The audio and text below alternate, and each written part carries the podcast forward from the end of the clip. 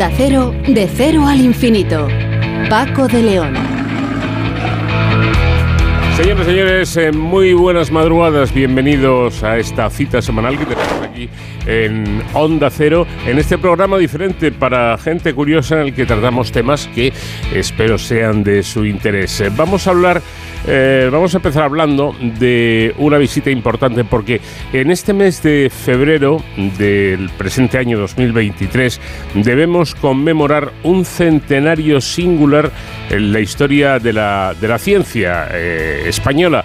Eh, no es otra cosa que la visita que en su momento hizo Albert Einstein a nuestro país, a tres ciudades españolas. Conoceremos el porqué, el dónde el cuándo y el cómo de esta visita nos lo va a contar todo un especialista, Francisco González Redondo, que es profesor y divulgador de Historia de la Ciencia de la Universidad Complutense de Madrid y colaborador, además de este programa. En esta ocasión, Sonsoles Sánchez Reyes nos contará la historia de Gulliver y sus fantásticos viajes salidos de la mente de un gran autor como fue Jonathan Swift.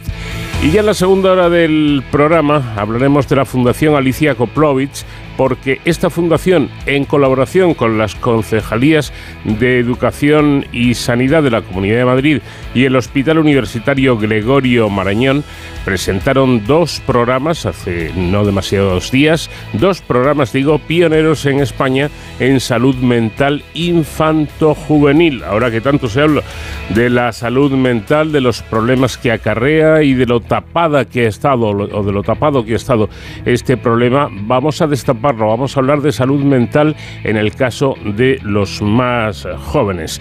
Ángela Ulloa, que es directora de proyectos de la Fundación Alicia Koplovich, nos dará todos los detalles. Las necesidades de las empresas varían y por tanto cambian los perfiles de los trabajadores que se demandan.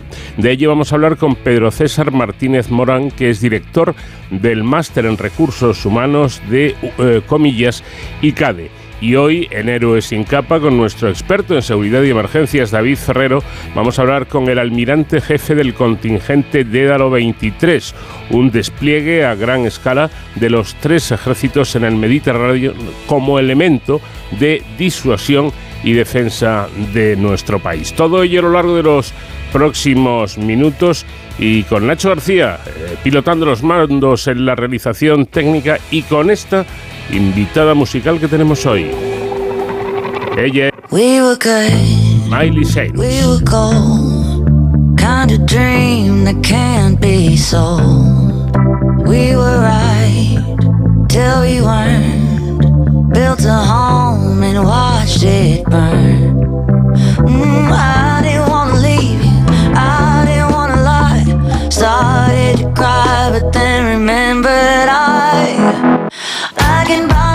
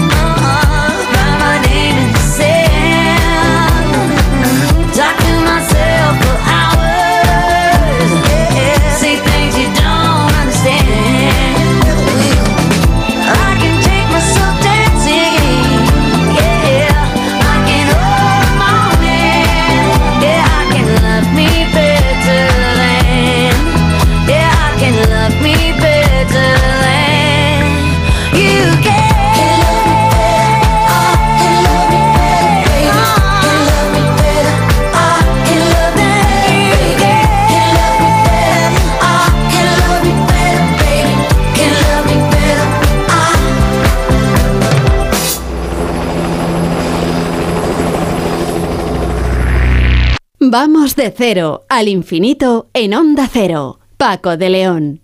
En este mes de febrero de 2023 debemos conmemorar un centenario singular en la historia de la ciencia española y no, y no es otra cosa que la visita de Albert Einstein. En efecto, como colofón a esa eh, gira, mundial, cual estrella del, rock and roll, eh, que le llevó a países como Japón, Hong Kong, China, Sri Lanka, Singapur, Egipto, Palestina y un largo etcétera, Einstein eh, también visitó España, concretamente las ciudades de Barcelona, Madrid y Zaragoza, hace ahora precisamente 100 años. Y para conocer el porqué, el dónde, el cuándo y el cómo de esta ilustre visita contamos con el investigador, profesor y divulgador de la historia de la ciencia de la Universidad Complutense de Madrid y también colaborador de este programa, nuestro buen amigo Francisco González Redondo. ¿Qué tal Paco? Buenas noches. Buenas sean, Paco. Bueno, Albert Einstein, de gira mundial a finales de 1922, recibiendo el reconocimiento multitudinario allí donde pisaba. Supongo que más que canciones, lo que daría sería conferencias y sobre todo eh, estas conferencias serían sobre su teoría de la relatividad. Pero digo yo, Paco, que ese reconocimiento le llevaría algún tiempo alcanzarlo. Eh, pues realmente sí. Mira, Einstein había publicado a lo largo de 1905 cuatro artículos sucesivos en la revista Annalender Physics, a cada cual más singular. El primero sobre el cuanto de luz y el efecto fotoeléctrico. El segundo sobre el movimiento browniano. El tercero sobre, atentos al nombre, electrodinámica de los cuerpos en movimiento, es decir, donde resolvía las contradicciones entre mecánica y electromagnetismo. Y el cuarto sobre la relación entre la masa inercial y la energía, lo que llevará a la icónica ecuación que hemos visto en camisetas, pósteres, etcétera, E igual a mc2. Bueno, pues con estos dos últimos estableció los fundamentos de la relatividad especial. Continuó trabajando y gracias a matemáticos como Minkowski primero y Grossman después, para 1915 ya sí pudo formular su relatividad general, unificando ahora gravitación y electromagnetismo. Pero la comunidad científica tuvo que ir digiriendo estas consideraciones que eran solo teóricas y revolucionarias eh, con mucho cuidado y sobre todo necesitadas de algo, que era la corroboración experimental. ¿Y esto cuándo sucede? Pues en noviembre de 1919, cuando Arthur Eddington, desde la Royal Society de Londres, informó de la comprobación de una de las predicciones teóricas de la relatividad, que la luz se curva en presencia de campos gravitacionales. El mundo solo tenía una opción, rendirse ante el genio de Einstein. Sin duda alguna.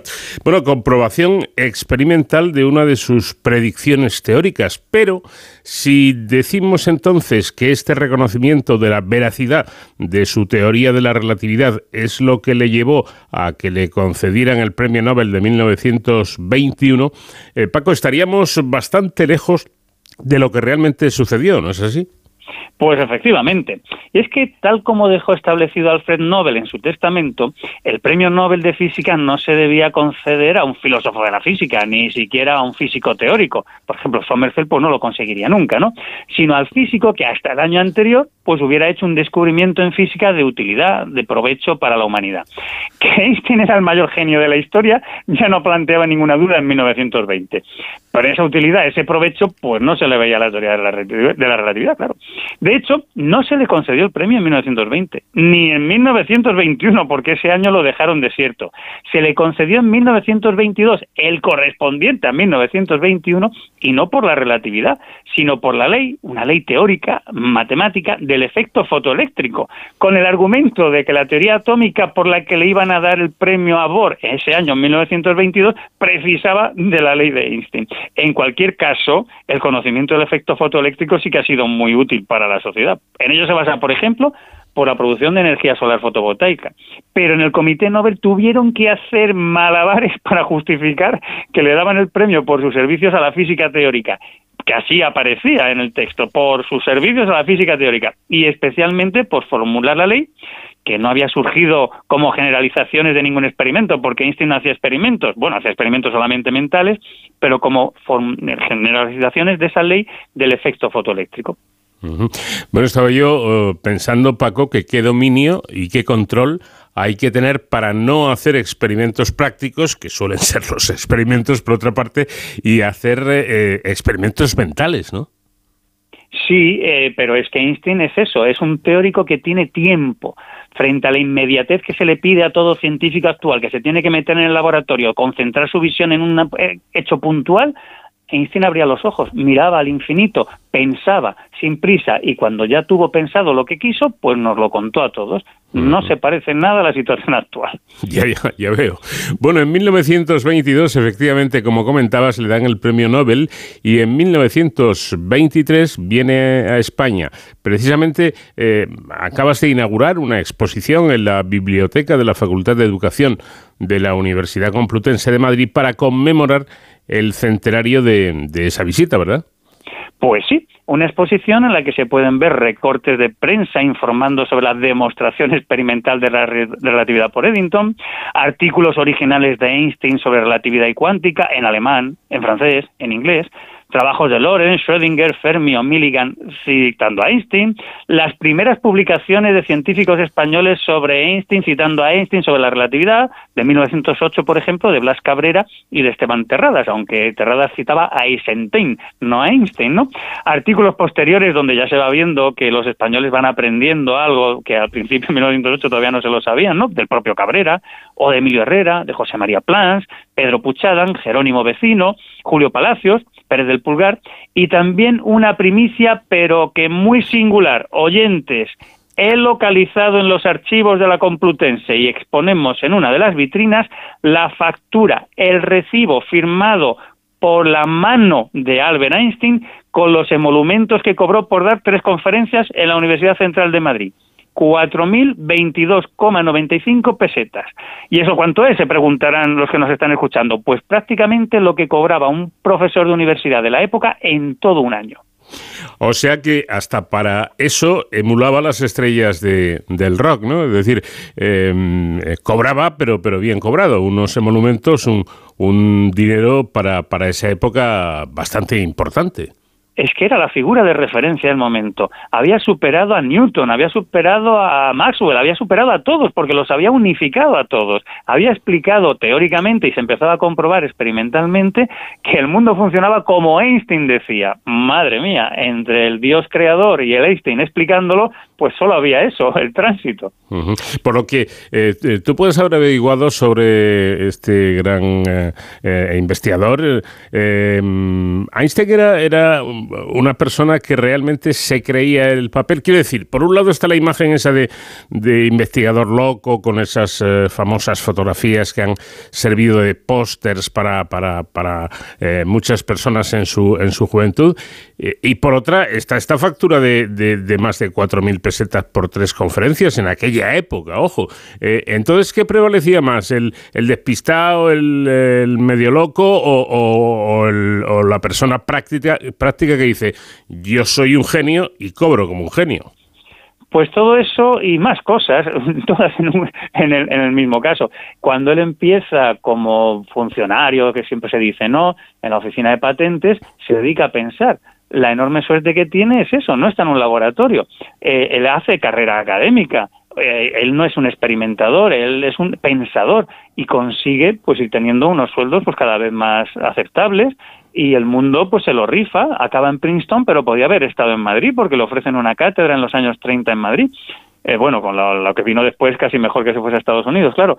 Pero él estuvo a todo y también ligaba, era un ligón, Incluso se puede buscar que le puso los cuernos que se decía antes, no sé cómo se dirá ahora, su primera mujer con la que luego sería su segunda es un hombre del mundo, le gustaba el violín, pero oye, que se entusiasmó en Zaragoza con las canciones que le cantaron. En fin, es una persona, es un humano, tiene todos los vicios de los humanos, o unos cuantos por lo menos, y las virtudes. Y el dinero siempre viene bien. Sí. Eh, bueno, de las excentricidades de Einstein se, se, cuentan muchas cosas, ¿no? Hay una, eh, una que funciona por ahí, que se oye, y es que el profesor iba al laboratorio, sobre todo cuando tenía alguna becaria de buen ver, y lo único que llevaba de ropa era la, bata. Yo no sé si esto es eh, leyenda o realmente era así, no sé. Eh, me parece que es leyenda y un poco, en fin, no sé cómo se le puede ocurrir. Bueno, los españoles, si son españoles o extranjeros pensando cosas singulares, pues eso, somos muy especiales, ¿no? Seguro que no, eso seguro, seguro que no. Bueno, volviendo al asunto, el título que le has dado a la exposición ha sido Blas Cabrera y la ciencia española ante Albert Einstein y la relatividad. ¿Por qué para hablar de Einstein en España conviene destacar a Blas Cabrera?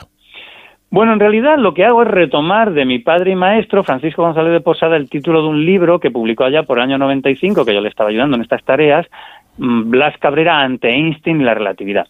Bueno, no es que se me base en ese libro, pero es una inspiración y un homenaje a mi padre, ¿no?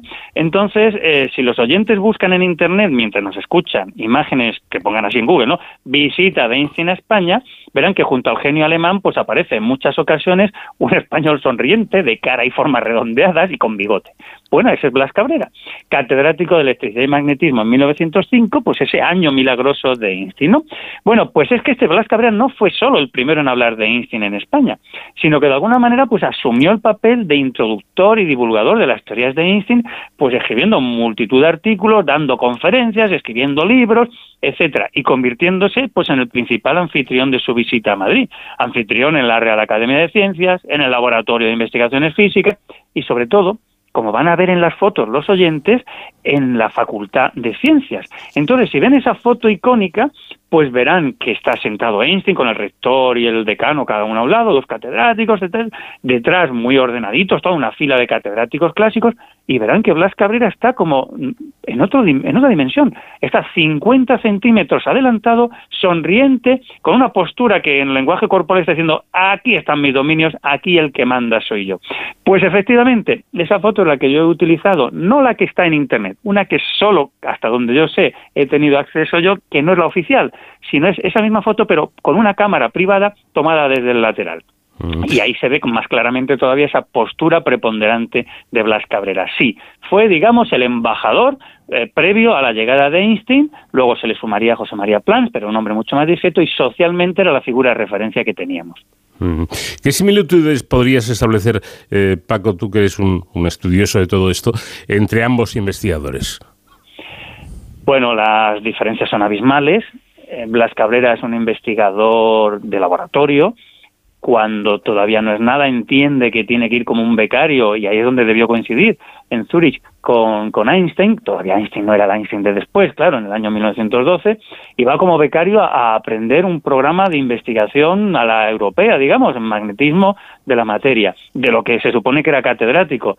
Es decir, que estamos, bueno, son de la misma época, Blas Cabrera es del año 78 y Einstein del año 79, pero claro, eh, Blas Cabrera no recibió el premio Nobel en ningún momento, ni creo que se le propusiera, y, era de una talla a nivel nacional español, pues efectivamente la referencia, pero mm, digamos no tenía esas visiones. Era un experimentador y como los experimentadores de entonces los de ahora es imposible que tengan visiones globales. La enorme suerte de Einstein es que pudo no entrar en un laboratorio a preocuparse de mediciones concretas, rutinarias, reiteradas, para sacar una conclusión puntual, sino que pudo abrir los ojos, mirar, pensar, coger de aquí, coger de allá, sin la presión de un sistema como el actual que te obliga a publicar inmediatamente resultados, pues muchas veces sin mucha reflexión, ¿no? Entonces, claro, la diferencia entre uno y otro pues son totales y sobre todo hay algo que no se puede transferir ni se puede enseñar, que es que se nace con ello. Eres un genio o no lo eres y es de nacimiento. Y eso, pues Blas Cabrera era muy bueno, pero un genio no era. Aparte de esa genialidad, eh, o no, eh, Paco, eh, ¿piensas que Einstein de alguna forma, por lo que estás contando, lo tuvo más fácil a la hora de hacer su trabajo, de investigar, que Blas Cabrera? Bueno, ciertamente estaba en el centro de Europa. había nacido en Alemania, vivía en Suiza, estaba en una universidad como el Politécnico de Zurich, que era una referencia ya entonces lo sigue siendo ahora. Blas Cabrera nace en Arrecife, se cría en La Laguna, entre Santa Cruz de, Santa Cruz de Tenerife y La Laguna, estudia en una facultad donde, bueno, pues apenas hay laboratorios en Madrid y con 26 años le dan una cátedra de universidad. Bueno, pues se podía estar a descansar, pero en realidad es que no había hecho nada así singular, ninguna aportación de talla internacional porque los españoles no habían conseguido la convergencia europea. Mm, Einstein está en el núcleo de todo. Eh, es Alemania, digamos, la referencia científica, está Planck, están, bueno, montones de matemáticos que van a dar la matemática que necesita y, físicos que están trabajando y químicos, ¿no? Mm. Eh, nada de eso existía en España. La formación que pudo recibir Blas Cabrera, comparada con la que recibió en el Politécnico Einstein, pues son, están a años luz, valga ya la redundancia relativista, ¿no? Entonces, bueno, eh, son mundos totalmente distintos. Pero el hecho es que en Alemania hubo muchísimos físicos importantes, pero ninguno con la genialidad de Einstein. Por eso, porque esto nos enseña, no es que tuviesen un genio que le enseñó a Einstein y a otros cuantos a ser genio, no. La genialidad de Einstein era la de Einstein. Y hubo otros muy buenos, pero no eran Einstein, claro. Bueno, volviendo al viaje, el, 1 de marzo llegó a Madrid, pero antes había visitado Barcelona y después visitaría la capital maña, Zaragoza. Pues sí, por la información disponible, bueno, hoy en día las búsquedas son más sencillas, pues parece evidente que fue desde el Instituto de Estudios Catalans, también desde la Junta para Ampliación de Estudios, Julio Rey Pastor, pero sobre todo también Esteban Terradas, desde donde mayores esfuerzos se hicieron, también Cajal le escribió, sobre todo en ese año 1920 maravilloso después de lo que pasó en noviembre del año 19. Pero bueno, pues eh, por una razón o por otra, pues tardó, tardó en venir, le daba pereza, España no estaba en sus planes y llega a Barcelona entre el 22, 23, también la prensa ahí contó cosas, yo creo que sí, por ahí debió ser más o menos, para dar un ciclo de conferencias que es el que él ya tenía establecido más o menos allá donde iba, ¿no? La primera conferencia sobre teoría especial de la relatividad, la segunda sobre teoría general y la tercera sobre problemas recientes, porque eh, Einstein no se echó a descansar en 1915, sino que siguió trabajando. ¿no? Sabemos que cobró por más o menos 3.500 pesetas, solo que le ofrecieron mm, desde Barcelona, y a Madrid llegó el 1 de marzo. Eh, bueno, lo que iba a hacer es lo mismo, repetir el mismo ciclo de conferencias y así como en Barcelona, pues también había dado alguna extra, aquí en Madrid dio una en el Ateneo de Madrid sobre consecuencias filosóficas de la teoría de la relatividad y luego pues improvisaron en la residencia de estudiantes, José Ortega Gasset fue el coordinador de esta situación más o menos, de esa propuesta, porque habían estado en Toledo de excursión unos días antes, una tertulia, entonces más que conferencia fue una, una conferencia tertulia, pues eso con profesores, estudiantes y demás. Y finalmente, pues el 11 de marzo deja Madrid, va hacia Zaragoza, porque ya había pactado con Jerónimo Vecino, con Roca Solano, en fin, con las autoridades zaragozanas, pues algo parecido. Ya no fue un ciclo completo, solo dio dos conferencias, allí tocó el violín, etcétera, y se lo pasó muy bien, ¿no? Con las jotas y comiendo y disfrutando. Eh, no sabemos cuánto cobró, yo no he encontrado cuánto cobró por aquellas conferencias, pero antes o después supongo que los que están estudiando en Zaragoza, pues lo, descubran y nos lo cuenten, ¿no? Eh, mm, yo no sé, eh, evidentemente hoy en día no se entiende que un científico o un investigador no hable perfectamente inglés, pero en los años 20 aquí en España los investigadores eh, hablaban también el, idioma de Shakespeare o, cómo era aquello? No, el idioma de Shakespeare desde luego que no. Eh, habíamos perdido la guerra contra Estados Unidos en el año 98, pero no habíamos entendido, y el resto del mundo tampoco, que el siglo XX el protagonismo era de Estados Unidos y, bueno, por añadidura, pues el mundo anglosajón. Mm. Entonces, en España, que desde el, bueno, desde el siglo, desde bueno, el siglo XVIII, claro, Felipe V, el francés era la referencia y Francia eran los modelos. Entonces, de hablarse algún idioma, las personas cultas y demás, pues hablaban francés. Evidentemente, si había algo claro desde finales del 19 y sobre todo a principios del 20, es que Alemania estaba siendo una potencia en ciencia e innovación de modo que muchas publicaciones pues había que aprender alemán para, para entenderlas.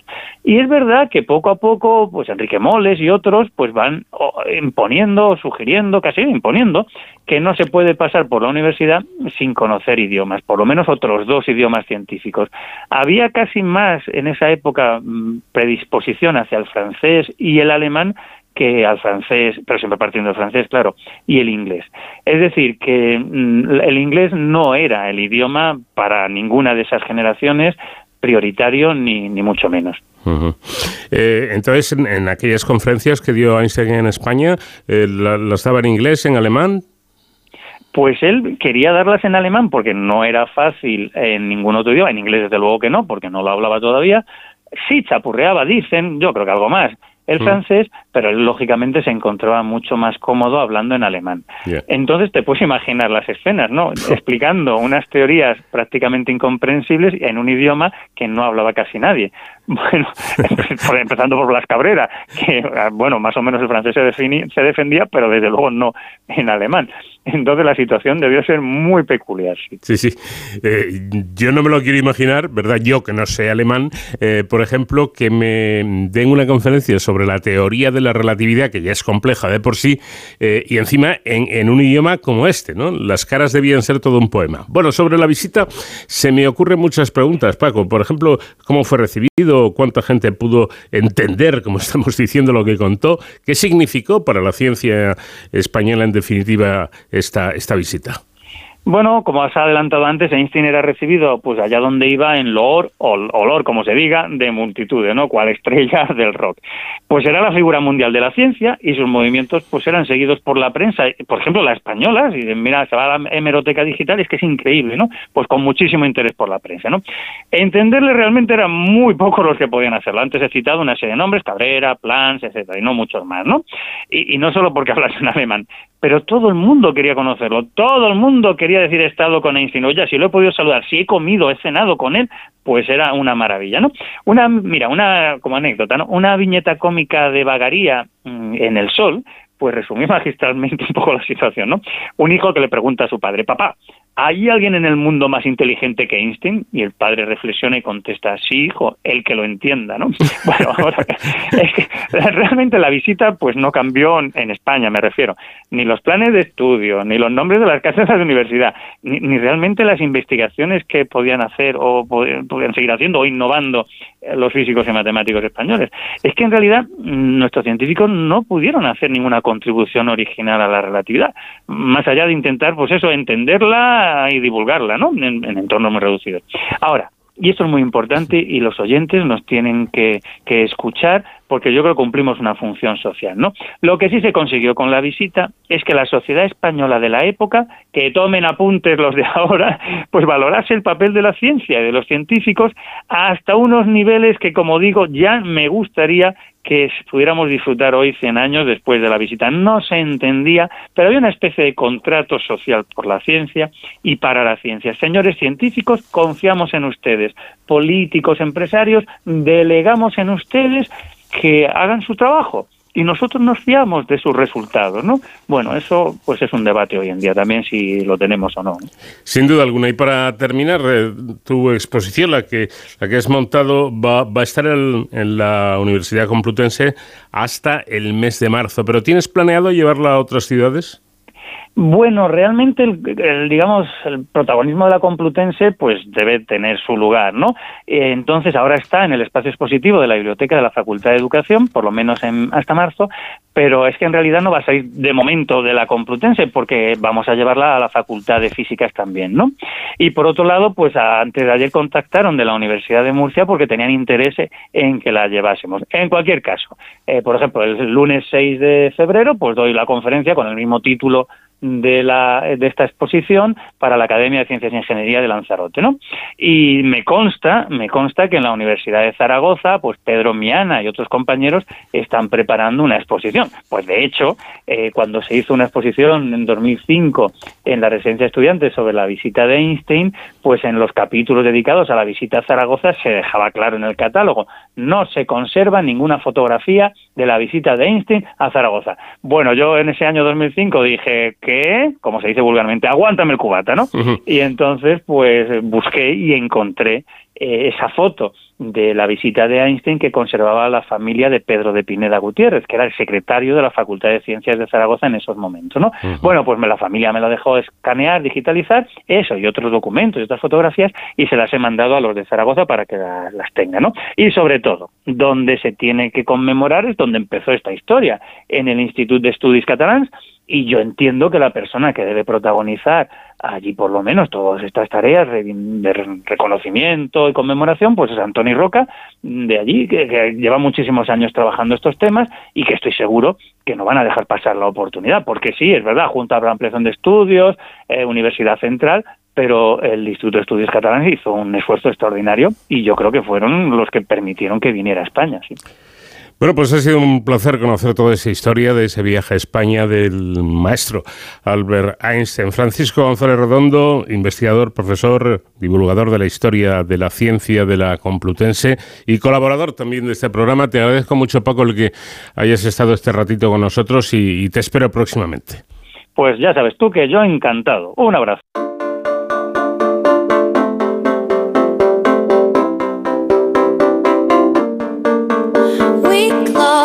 Chained our hearts in vain. We jumped, never asking why.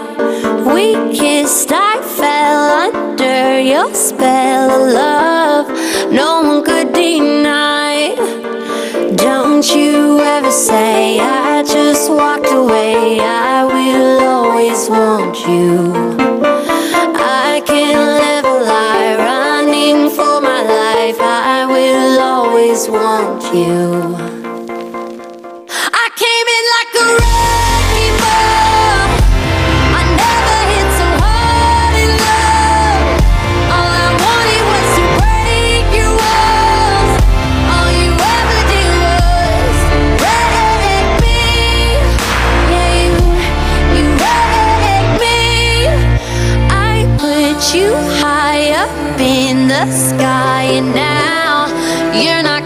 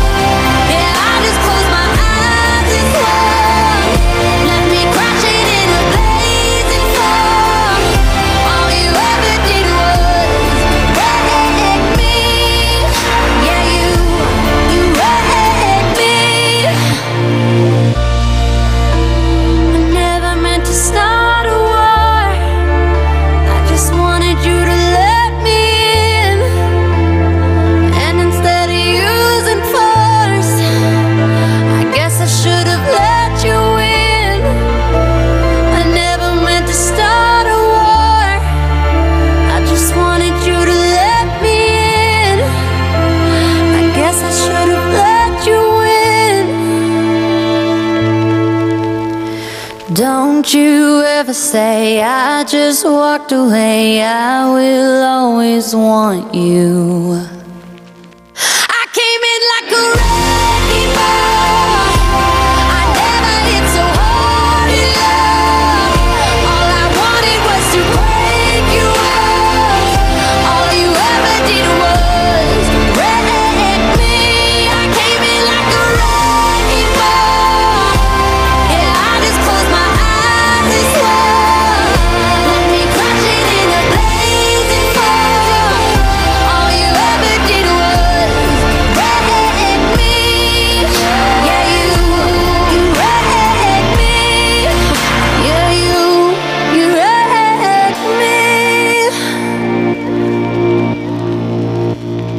De cero al infinito.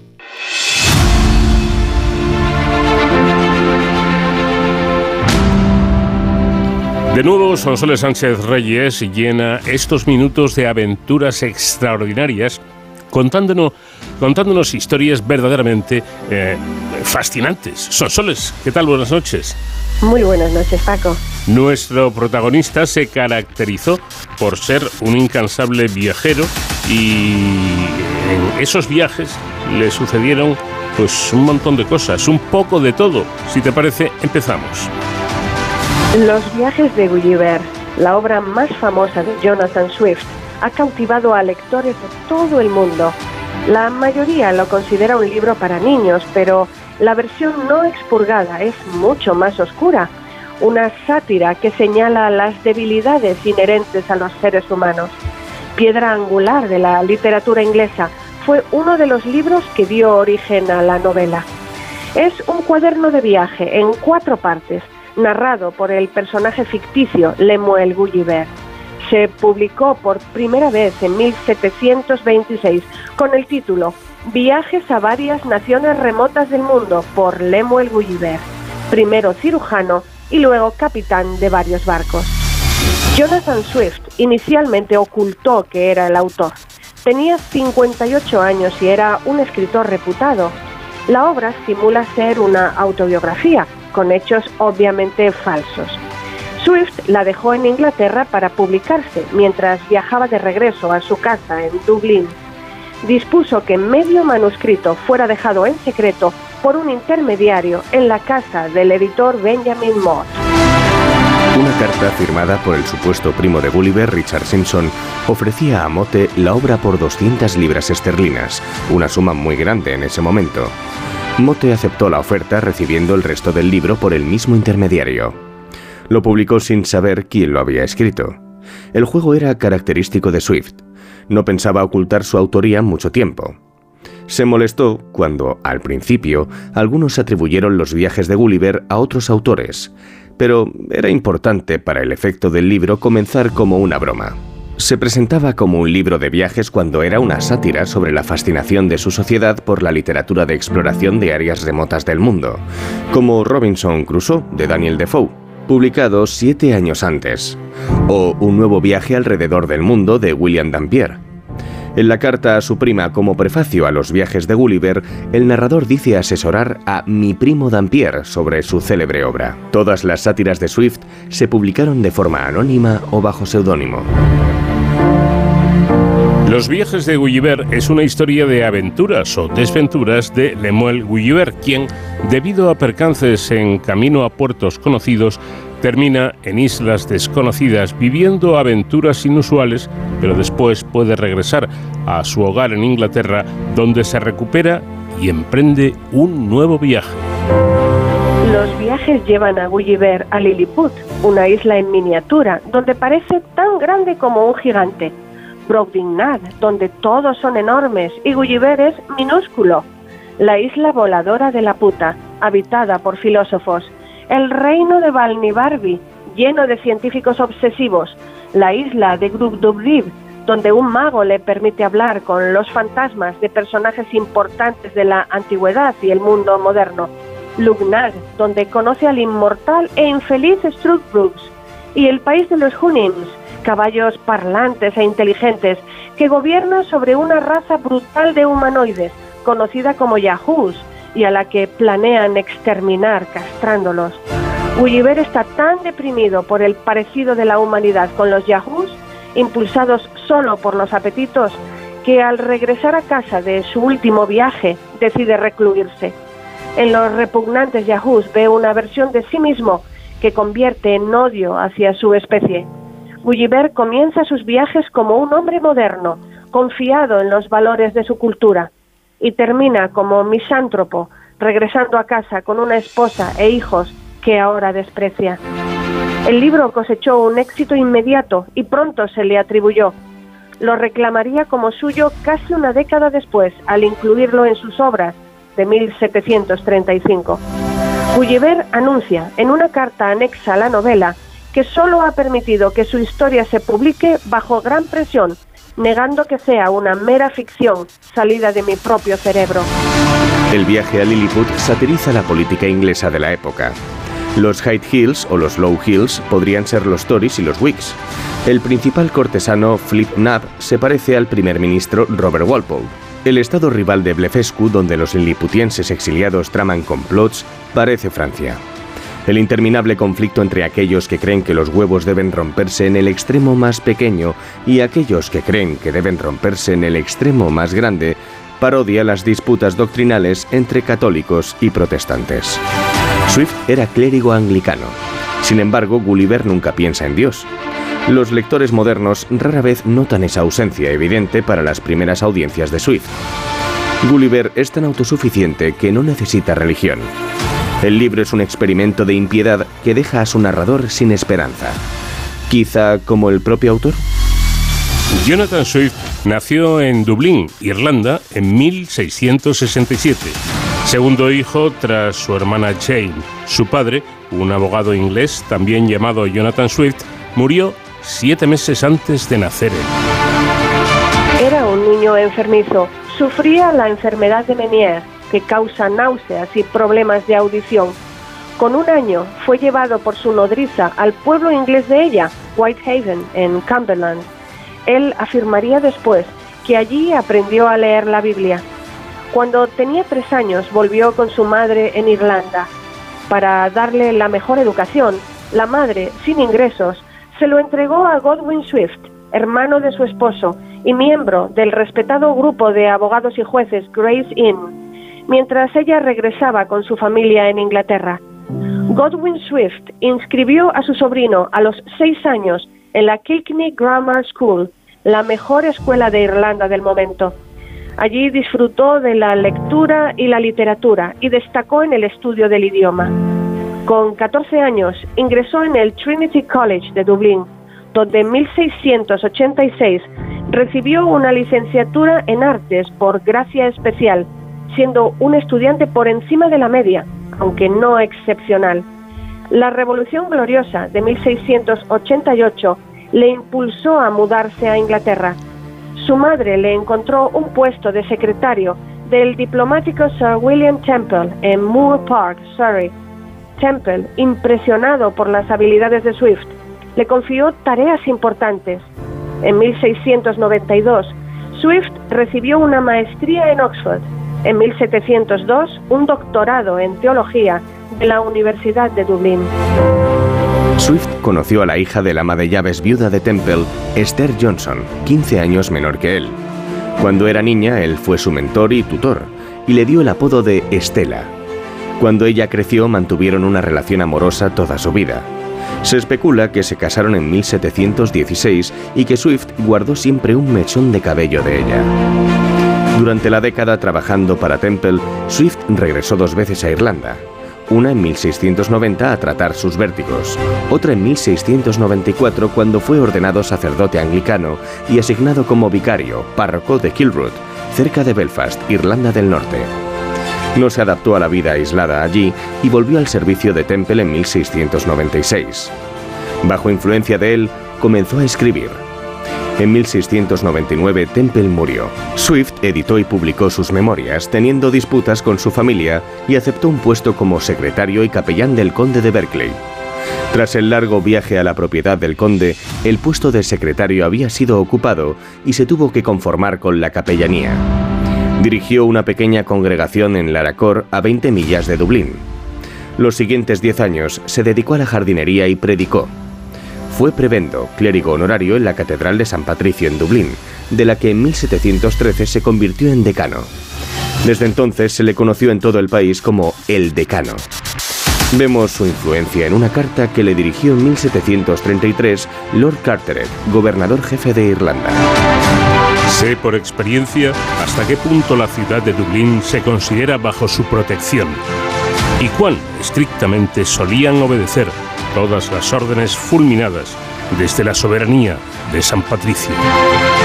Y en otra de 1737 dice, Cuando la gente me pregunta cómo goberné Irlanda, digo que complacía al doctor Swift.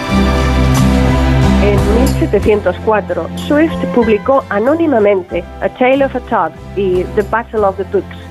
La primera, muy popular, fue desaprobada por la Iglesia de Inglaterra por criticar la religión. En la segunda, tomó partido por los antiguos, que creían en la superioridad de los clásicos y las humanidades, contra los modernos, que defendían la superioridad de la ciencia moderna. Sus escritos le granjearon prestigio en Londres y cuando los conservadores llegaron al poder en 1710, le pidieron editar el Examiner, su periódico. Escribió los panfletos políticos más conocidos y cortantes de la época. Cuando vio que los Tories caerían del poder, regresó a Irlanda. En 1707, Swift conoció a Esther Van Holrigg y comenzó su relación. Tenía 22 años menos que él y Swift era su tutor. Esther le siguió a Irlanda. Jonathan Swift le dedicó el poema Cadenos and Vanessa y creó el nombre Vanessa para llamarla, combinando el Van de su apellido y esa, diminutivo anglosajón de Esther. Hoy es un nombre habitual, pero antes de Swift no existía. Romperían en 1723, tras 17 años, por la relación de Swift con Esther Johnson. Vanessa le pidió no volver a verla, pero él se negó. Ella nunca se recuperó del rechazo y murió ese mismo año de tuberculosis. Swift, cuyas cartas a se publicaron a su muerte, no aparece en su testamento, quizás una represalia contra quien la hizo vivir una vida como una muerte lánguida. Swift fue un gran defensor de Irlanda. En A Modest Proposal 1729, una reacción a las prácticas comerciales inglesas que asfixiaban a Irlanda, Swift escribió una de las mayores ironías que existen. The Drapier's Letters, en 1724, es la respuesta anónima de Swift a la subyugación de Irlanda por Inglaterra, y los ingleses ofrecieron 300 libras esterlinas de recompensa por el nombre del autor. Aunque los irlandeses lo sabían, no lo traicionaron lo convirtieron en héroe nacional. En 1727 Swift visitó Inglaterra por última vez. Poco después Esther Johnson enfermó, murió en enero de 1728. En 1742 Swift sufrió un ictus y perdió el habla. Fue declarado mentalmente incompetente y murió en octubre de 1745, dejando su patrimonio a la caridad. Fue enterrado junto a Esther Johnson en la Catedral de San Patricio de Dublín. Mientras dirigía San Patricio, Swift comenzó a escribir Los viajes de Gulliver. El libro vio la luz en octubre de 1726 y fue un éxito inmediato, agotándose la primera impresión en una semana y las dos siguientes antes de acabar el año. En pocos meses se publicaron varias impresiones, cada una con cambios menores de texto. En 1735, una edición incluía alegorías que no se encuentran en las versiones de 1726. Es considerada la versión más auténtica. El éxito de ventas fue tan rotundo, con 10.000 ejemplares en las primeras tres semanas, que las imitaciones empezaron a aparecer solo pocos meses después. En 1727, Memorias de la corte de Lilliput, novela atribuida a Eliza Haywood, amplía el relato de Gulliver en Lilliput y Blefuscu. Ese mismo año, Pierre de Fontaine tradujo la obra al francés, añadiendo un apéndice, El nuevo Gulliver o Los viajes de John Gulliver, hijo del capitán Lemuel Gulliver. La obra ha acuñado palabras como Yahoo, un rufián sin educación, o liliputiense, que significa pequeño, por los humanos en miniatura del primer viaje. Swift amaba los juegos de palabras. El reino de Trivnia es un anagrama de Gran Bretaña. Sus residentes lo llaman Langden, anagrama de Inglaterra. Las autoridades son objeto de burla en el libro. La mezquindad de los políticos se transmite al hacerlos pequeños. El libro menciona lunas alrededor de Marte. Cuando los astrónomos descubrieron Phobos y Deimos en 1872, el cráter Swift de Deimos se denominó en su honor. La novela ha sido objeto de todo tipo de secuelas e imitaciones, adaptaciones teatrales, arreglos musicales, caricaturas, objetos. Georges Méliès dirigió y protagonizó la primera adaptación cinematográfica en 1902 Escritores influenciados por los viajes de Gulliver son Wells, George Orwell o Margaret Atwood. Póstumamente, en 1766, se publicó A Journal to Stella, 65 cartas de Swift a Esther Johnson, escritas entre 1710 y 1713 grandes aventuras recogidas en este libro que yo creo que todo el mundo conoce y que nos ha hecho pasar momentos extraordinarios. Pues la próxima semana más en estos paseos eh, por la historia con Sonsoles Sánchez Reyes. Gracias Sonsoles y hasta la próxima semana. Gracias a ti Paco, un abrazo y hasta la próxima semana. De cero al infinito.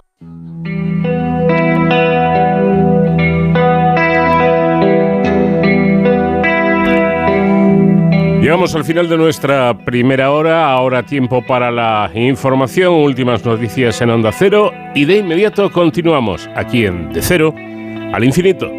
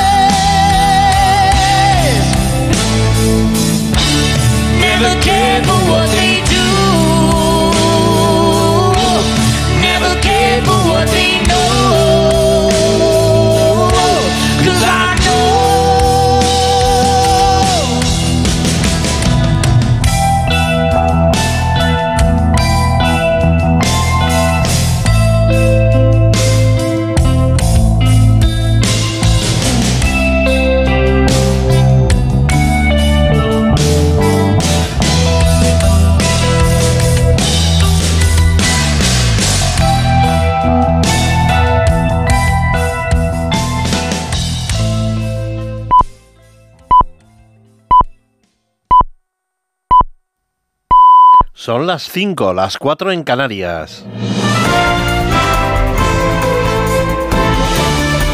Noticias en Onda Cero. Hola, buenas noches. El gobierno de Gibraltar ha calificado de violación muy grave de su soberanía y también de su jurisdicción la intervención de dos agentes del Servicio de Vigilancia Aduanera de España, que resultaron heridos de diversa consideración en la madrugada de este jueves tras ser apedreados en la playa de Levante, en Gibraltar, al intentar abortar un alijo de tabaco de contrabando.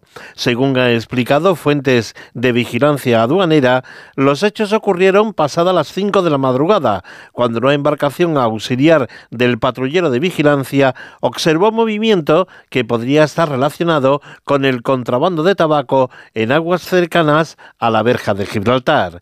España ha rechazado tajantemente la reacción de Gibraltar. Ministra María Jesús Montero que magníficos profesionales que trabajan en vigilancia aduanera, que se juegan la vida literalmente en el desarrollo de sus tareas, hayan sido objeto de unas agresiones graves que yo creo que todos tenemos que desear pronta recuperación de las personas que lo han protagonizado. Evidentemente, aduana va a investigar qué es lo que ha ocurrido y pediremos las explicaciones que sean necesarias para esclarecer estos elementos.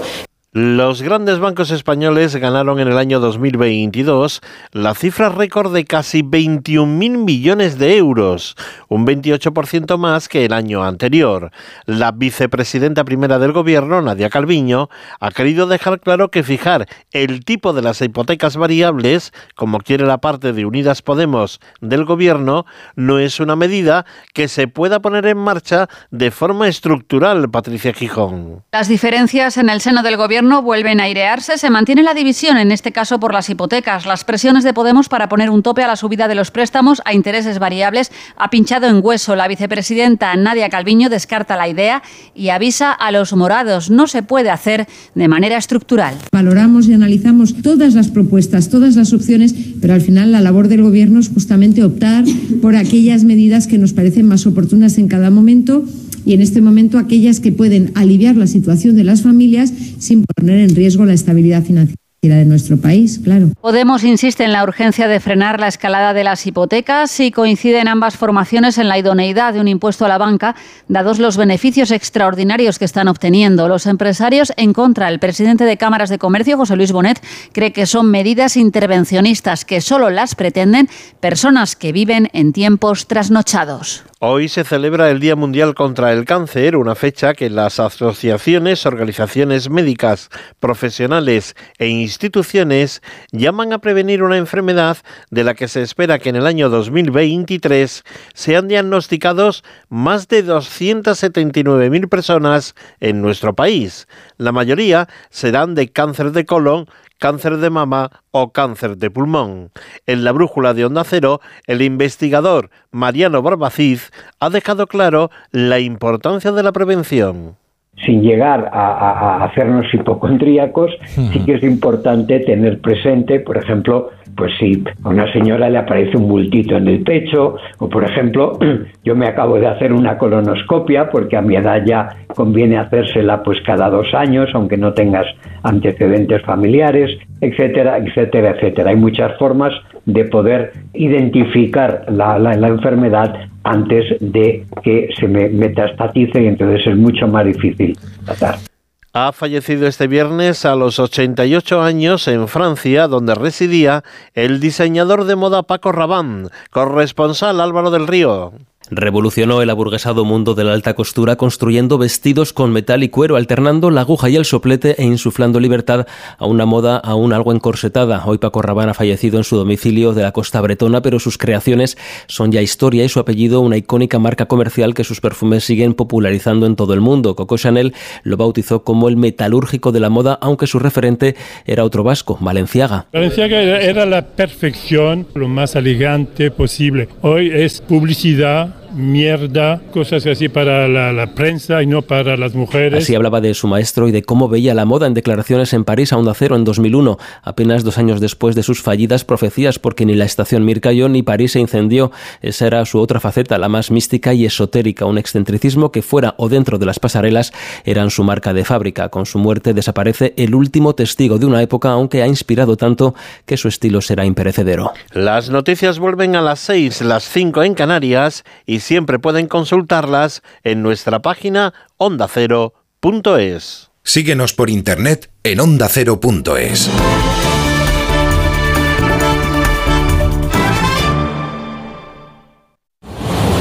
Este sábado vive la liga en Radio Estadio. Arranca la segunda vuelta con enfrentamientos directos entre puestos europeos y de descenso. Atlético de Madrid-Getafe, duelo vecinal con las miradas puestas en el duelo de banquillos. Simeone, Quique Sánchez Flores. El Betis, a tres puntos de Champions, recibe a un Celta en zona de peligro. Osasuna, que mira a Europa, visita al Español, un punto por encima del descenso. Y el Elche quiere estrenar el casillero de victorias frente a un Villarreal que aspira a la cuarta plaza. Además, las paradas habituales en los estadios de Segunda División y la Liga ACB de baloncesto. Este sábado, desde las 3 y media de la tarde, todo el deporte te espera en Radio Estadio, con Edu García. Te mereces esta radio. Onda Cero, tu radio.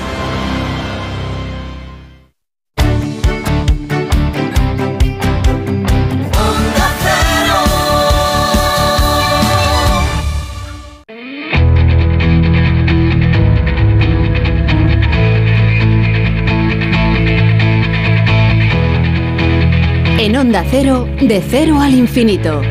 Paco de León.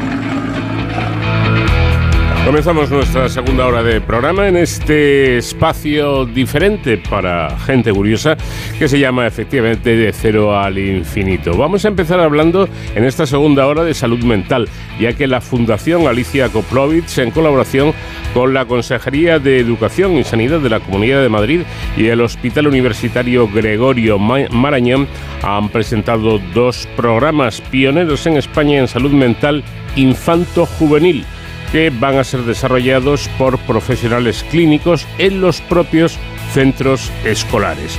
Ángela Ulloa, directora de proyectos de la Fundación Alicia Koplovich, nos dará todos los detalles. Bueno, parece que está claro que las necesidades de las empresas eh, varían, han variado bastante con el paso de los años y por tanto cambian los perfiles de los trabajadores que más se demandan, que más se necesitan.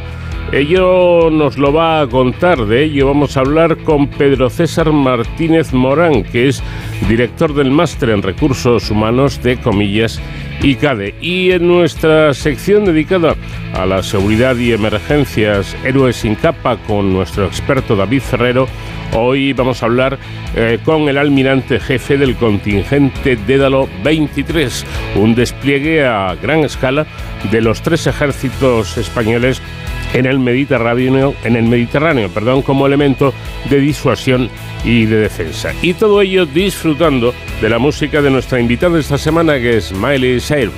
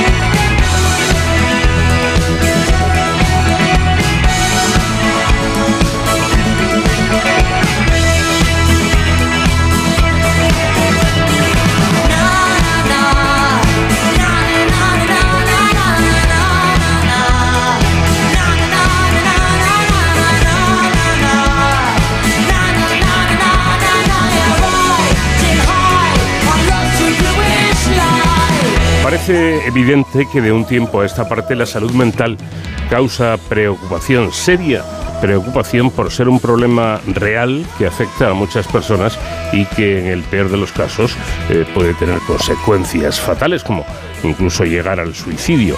Este drama lo es más aún cuando se trata de personas jóvenes, incluso niños, que eh, bueno, pues presentan eh, o pueden entrar en, en una profunda depresión y que solo piensan en salir de ese oscuro pozo en el que están sumidos, aunque para ello tengan que perder la propia vida. Por eso nos parece buena noticia que la semana pasada la Fundación Alicia Koplovich, en colaboración con las Consejerías de Educación y Sanidad de la Comunidad de Madrid y el Hospital Universitario Gregorio Marañón, presentarán dos programas pioneros en España en salud mental infanto-juvenil que serán desarrollados por profesionales clínicos en los propios centros escolares.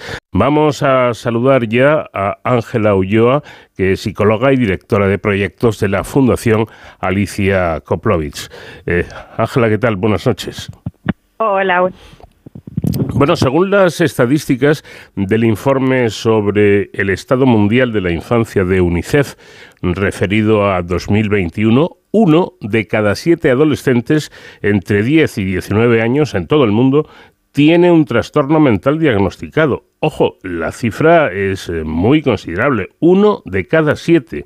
¿Estos datos han sido siempre así o lo que ocurre es que hoy en día la eh, enfermedad mental ha aumentado? Sí, eh, si bien siempre ha habido trastornos mentales, se ha producido un incremento muy significativo en cuanto a la incidencia, especialmente en población infanto-juvenil, en niños y adolescentes, desde la pandemia. O sea, se ha mm. disparado la, necesidad de atención en salud mental infanto-juvenil. Eh, fíjate también que, que en el informe de UNICEF dicen eh, eh, uno de cada siete adolescentes tiene un trastorno mental diagnosticado, eh, que serán, ¿cuántos serán si se cuentan los que no han recibido un diagnóstico clínico?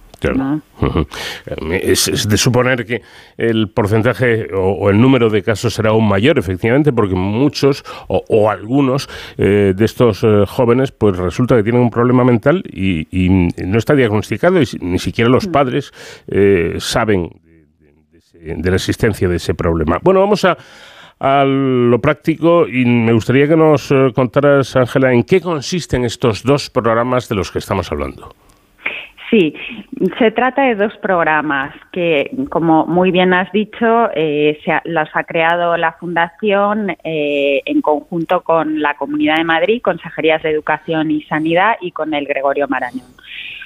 Los dos programas son los siguientes. Uno es de formación a profesores y a orientadores de centros escolares de la Comunidad de Madrid y otro es de enlace, un, programa clínico de enlace entre salud mental y educación. Se trata, este último, de, un equipo de profesionales, psiquiatra, psicólogo, y ahora vamos a incluir también una enfermera o enfermero eh, especializado en salud mental, que van a los colegios para asesorar a los profesores con estas los profesores y orientadores a lo largo de la pandemia y por este incremento de problemas de salud mental en sus alumnos se han visto expuestos a situaciones muy difíciles para los cuales no estaban preparados ¿no? Mm. ni, ni tenían por qué estarlo entonces lo que pretendemos es asesorarlos perdón eh, para que puedan entender mejor las distintas problemáticas con las que se pueden encontrar y eh, ayudarles a detectar signos de alarma, de problemas, ayudarles a facilitar la integración de alumnos que ya tienen ese diagnóstico y que están siendo tratados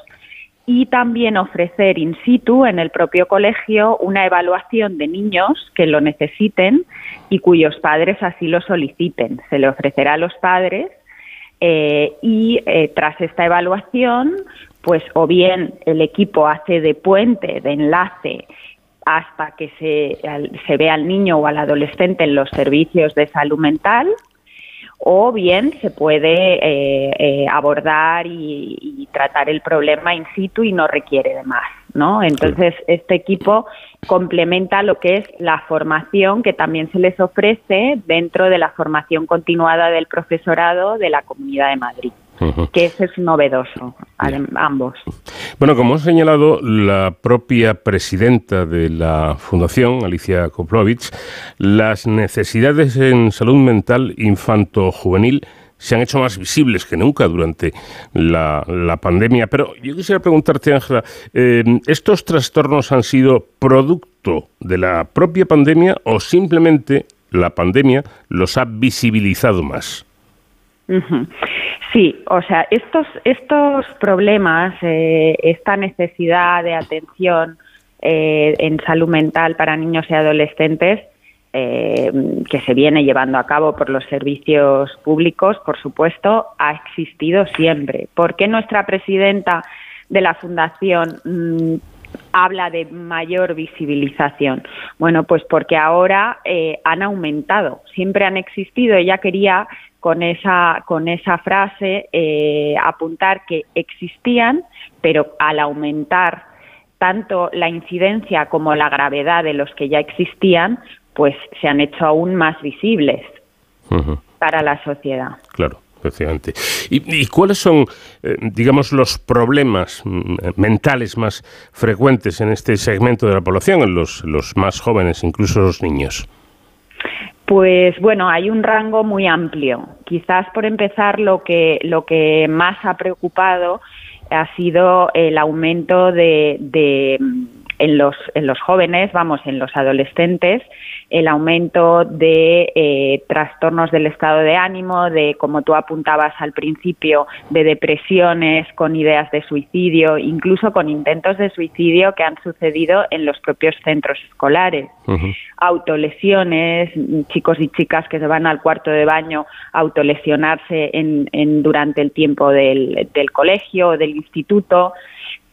Eso es lo que, lo que, mm, lo que más preocupación por la gravedad, la urgencia eh, ha generado, pero luego pues hay, eh, pues nuestro equipo se ha encontrado con, con problemas pues de conducta, de comportamiento en las aulas, que es difícil para los profesores manejarlo, de trastorno de déficit de atención con hiperactividad, eh, de bueno pues en, en eh, trastornos del, del, espectro autista eh, desde los eh, la dificultad para detectar signos de alarma en población de, de edad de educación infantil a, a lo mejor en adolescentes los que tienen un trastorno más leve pero tienen dificultad para integrarse Mm. Eh, pero y luego también muy importante eh, con respecto a los que primero mencionaba, a los que se autolesionan o tienen ideas de suicidio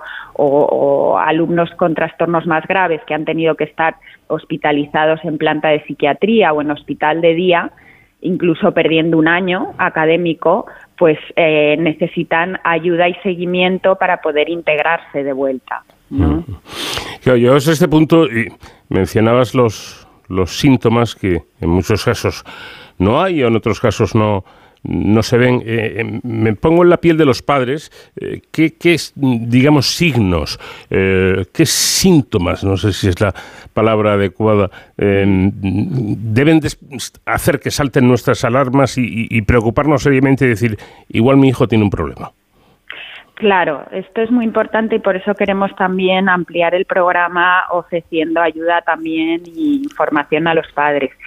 Eh, es difícil eh, comentarlo a nivel general, porque claro, hay tantos distintos tipos de, de, problemáticas y además cada niño es un mundo y en cada edad se manifiesta de una manera diferente. Pero lo primero que diría es cualquier cosa que salga un poco fuera del funcionamiento normal de su hijo y que esté afectando a ese funcionamiento negativamente, ¿no? Pues puede haber un rango muy amplio.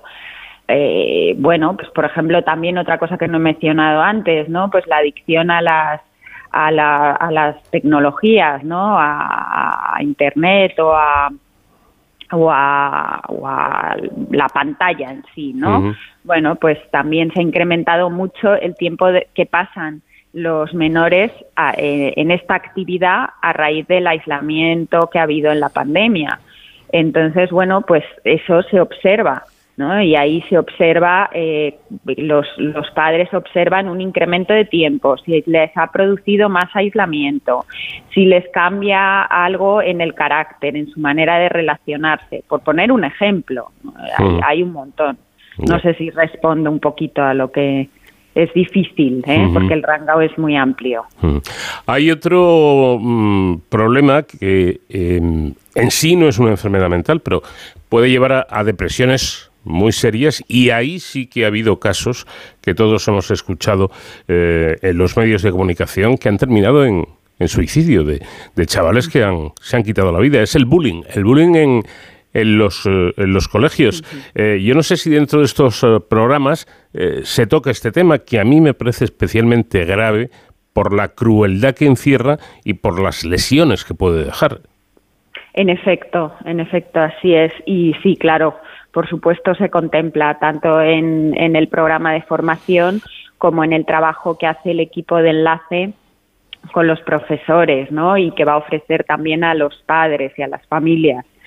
Eh, es un problema que, que, empieza como empieza desde una prevención. Primero en entender psicoeducación, entender qué es lo que es el bullying, la diferencia entre bullying y, conflicto entre compañeros, ¿no? que, no, no es lo mismo. Y luego eh, también eh, pues observar en el centro escolar y en las familias pues cambios, pues el, el eh, cualquier cambio en la conducta del niño. Y ahí siempre hay que abordar y trabajar, por supuesto, con la víctima, lo primero, pero también con el que hace el bullying. hay que intervenir ahí y hay que intervenir con el grupo de alumnos donde se ha producido, ¿no? Entonces, hay programas específicos, el Marañón tiene un programa específico que se está implementando también en centros y, y sí, se está atendiendo este tema que, como dices, es grave, serio. Bueno, el doctor Celso Arango, que es director del Instituto de Psiquiatría y Salud Mental del Gregorio Marañón, del Hospital General Universitario, ha señalado que solo a través de una coordinación plena entre el sistema eh, educativo y el sanitario se da, en, eh, como se da en este programa, eh, pionero en España, se puede dar respuesta a este aumento de trastornos mentales en población en edad escolar. ¿Sería, eh, Ángela, algo así como trabajar o tratar el problema justo en el origen? Pues mm, mira, sería trabajarlo justo en el lugar donde pasan una mayor parte del tiempo los niños y adolescentes. Claro. No, no tanto, no sabemos, no tanto, a veces es el origen del problema, a veces el origen es otro, pero lo que sí es real es que pasan una gran parte de sus vidas. Y a esto alude el doctor Arango, a que a las recomendaciones de la OMS de eh, tratemos los problemas de salud allí donde están las personas, ¿no? Y donde pasan un gran tiempo los niños y adolescentes, en los centros escolares. Entonces, ¿cómo se puede dar una respuesta efectiva a este incremento de trastornos mentales en población escolar?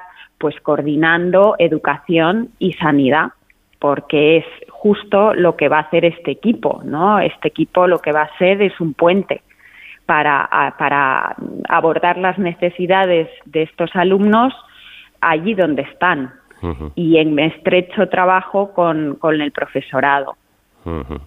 Son mm, problemas muy, muy serios eh, incluso pueden llegar a ser muy graves y por desgracia se dan más casos de los que en principio pudiéramos, pudiéramos pensar. Eh, estos eh, programas están empezando aquí en Madrid, pero Ángela, me imagino que ustedes se plantean un, futuro a, largo plazo y, que vaya en aumento, ¿no? Exacto, exacto.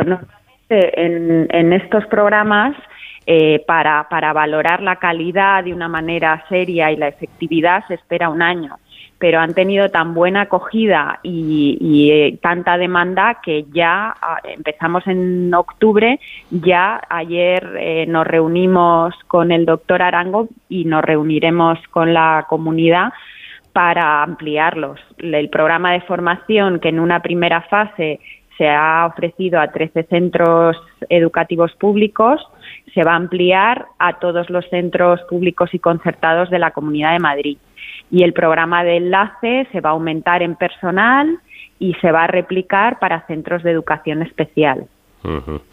Bueno, pues yo creo que será eh, bien acogido este, este tipo de, de propuestas, de, de, programas para ayudar a aquellos eh, jóvenes, a aquellos chavales que tengan un problema mental, que como digo son bastantes más de lo que en principio pudiéramos imaginar. Ya para terminar, Ángela, yo no sé si sería posible em, eh, que nos dieras una recomendación para cualquier eh, padre o madre o profesores em, que detecten un problema mm, en un chaval que puede o que sospecha esa persona que puede ser mental ¿Qué es lo que debe hacer? Y no hablo solo del bullying, hablo de, cualquier problema mental. Sí, incluso antes de que sea un trastorno, ¿no? Donde hay sufrimiento, ¿no? Sufrimiento. Pues es difícil porque no hay recetas, ¿no? Siempre lo decimos los, los psicólogos y psiquiatras.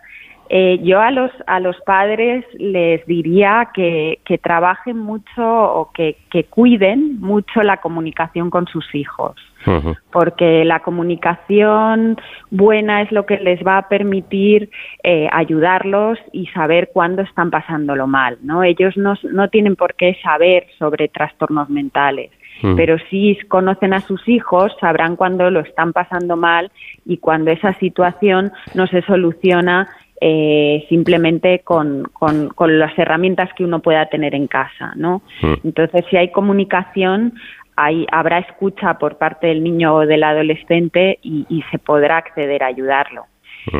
Y, y, a los profesores, bueno, pues que, que cuando ven algo para lo cual eh, creen que necesitan hablar con los padres, que se animen a hablar, que no es fácil, por un lado eso, que no es fácil a veces, yo soy madre también, eh, entonces entiendo los dos lados, pero que, que, es la comunicación también entre los profesores y, las, y los padres de los alumnos lo que permite ayudar y que pidan ayuda a los profesionales clínicos que consulten, que se animen a preguntar o que recomienden a los padres.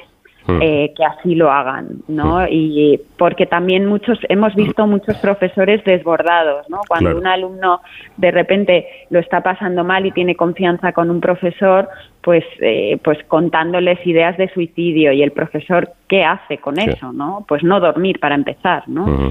Pero que, que pidan ayuda. Exacto. Y que estemos un poco ojo a visor, eh, que hablemos con los chavales, porque es un modo de, intentar averiguar, bueno, pues cómo están, ¿no? Cómo, cómo se encuentran. Ángela Ulloa, psicóloga y directora de proyectos de la Fundación Alicia Koplovich, muchísimas gracias por habernos atendido y enhorabuena por esta iniciativa que yo creo que es muy necesaria. Muchísimas gracias a ti por el interés y, y gracias.